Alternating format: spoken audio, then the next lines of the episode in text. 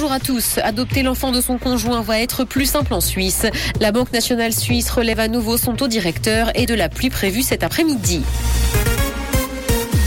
Adopter l'enfant de son conjoint va être plus simple en Suisse. Après la Chambre du peuple, le Conseil des États a adopté une motion de la Commission des affaires juridiques du national. Le conjoint pourra donc adopter plus facilement l'enfant de son partenaire puisque le texte proposait de supprimer le délai d'attente d'un an pour l'adoption. Le parent biologique devra pour ça constituer une communauté de vie effective avec la personne qui souhaite adopter dès la naissance de l'enfant.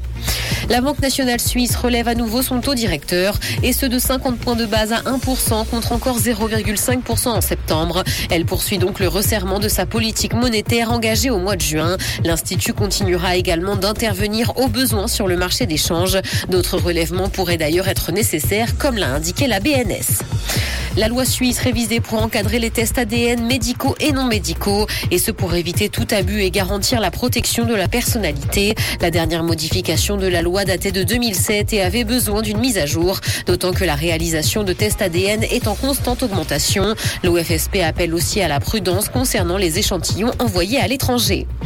Dans l'actualité internationale au Liban, un casque bleu irlandais de l'ONU a été tué dans un incident. Trois autres ont également été blessés dans le sud du pays, dans des circonstances qui n'ont pour l'heure pas été précisées. Une enquête a été lancée pour comprendre les tenants et aboutissants de ce drame. La force intérimaire des Nations Unies au Liban est déployée pour faire tampon entre le pays et Israël et compte 10 000 hommes.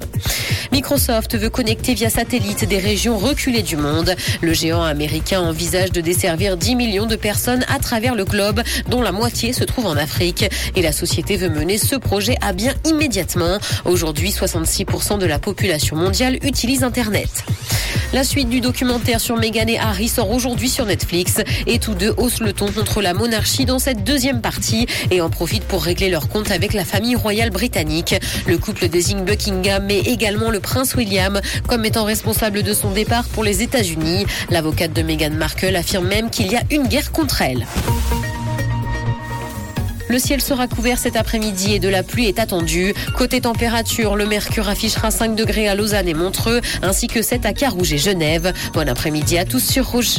C'était la météo, c'est Rouge.